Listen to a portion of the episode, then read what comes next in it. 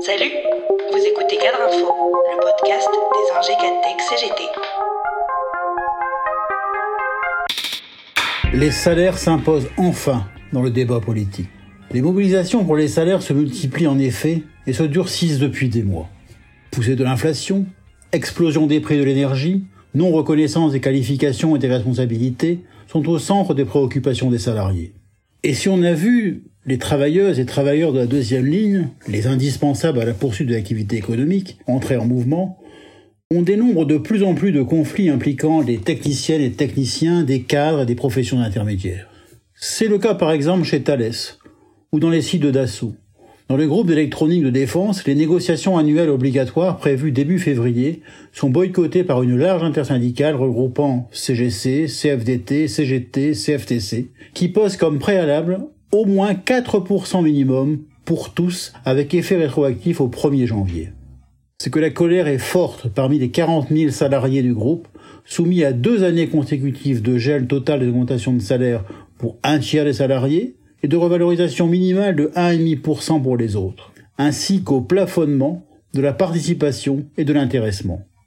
Confrontés comme toute la population à la hausse de l'inflation tirée notamment par la hausse des carburants et de l'énergie, ces travailleuses et ces travailleurs revendiquent un autre partage de la richesse qu'ils créent.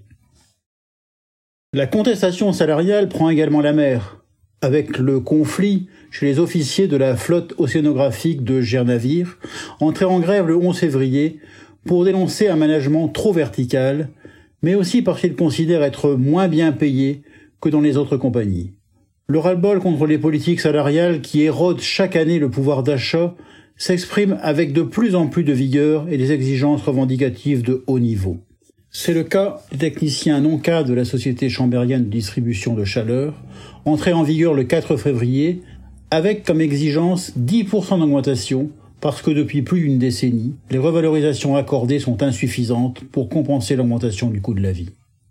C'est donc dans ce contexte de forte tension sur les salaires que les syndicats ont fait du 27 janvier dernier un temps fort de mobilisation et qu'ils ont imposé que le social prenne enfin pied dans un paysage médiatique d'une présidentielle au thème incroyablement déconnecté du réel.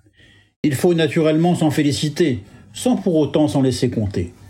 Il faut maintenir la pression, non seulement pour la revalorisation des plus bas salaires, mais aussi pour le paiement de la qualification et des responsabilités.